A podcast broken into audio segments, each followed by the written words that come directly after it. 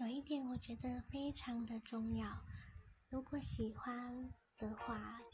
可以去查明一下弹奏乐器的人是谁，因为一部分独立音乐者不喜欢透露面貌或是名字在大庭广众之下，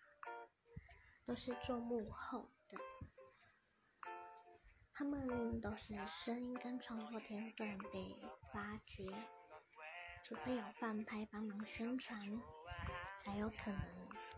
有更多人知道。这点我蛮喜欢的。如果深入的去了解，现在呢，台湾很少有独立音乐，